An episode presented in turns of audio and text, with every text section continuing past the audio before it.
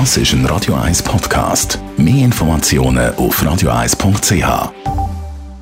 Die grünen Minuten auf Radio 1 werden präsentiert von Energie 360 Grad. Nachhaltige Energie und Mobilitätslösungen für die Welt vom Morgen. Energie360.ch ja, der Wald in der Schweiz ist wichtig. Nebst der Erholungsfunktion bietet der Wald auch Schutz vor Naturgewalten. Weiter ist der Wald wichtig für die Biodiversität und der Waldboden ist ein wichtiger Wasserspeicher. Und er liefert natürlich nachwachsenden Rohstoff Holz.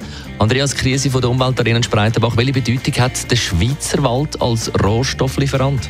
Der Wald in der Schweiz hat neben der ökologischen auch eine ökonomische Bedeutung.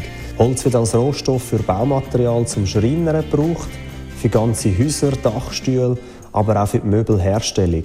Und ein wachsender Anteil von in der Schweiz geernteten Holz ersetzt fossile Brennstoffe wie zum Beispiel Öl und wird in Holzführungen zu erneuerbarer Wärme umgewandelt. Ich nehme an, dass es noch recht wichtig ist, dass Holz aus der Schweiz kommt, oder? Ja, die Herkunft vom Holz ist wichtig für die Ökobilanz Holz bindet beim Wachstum CO2. Wird das allerdings über lange Transportwege zu uns geführt, entstehen dabei wieder zusätzliche CO2-Emissionen. Holz aus der Region dagegen benötigt weniger lange Transportwege und darum ist regional geerntetes Holz, das auch regional verbraucht wird, weitgehend CO2-frei.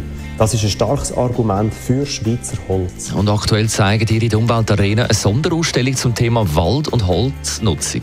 Unsere Besuchenden erfahren in der Sonderausstellung Wald- und Holznutzung einiges zur Bedeutung vom Wald für den Mensch und die Umwelt und das in den Bereichen Klima, Biodiversität und als Holzlieferant. Weiter erfahrt man in der Ausstellung Interessantes aus der schweizerischen Geschichte der Holznutzung und zwar von der Steinzeit bis heute. Das hat der Sonderausstellung Wald- und Holznutzung in der Umweltarena Spreitenbach.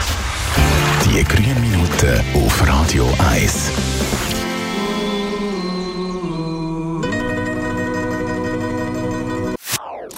Das ist ein Radio 1 Podcast. Mehr Informationen auf radio1.ch.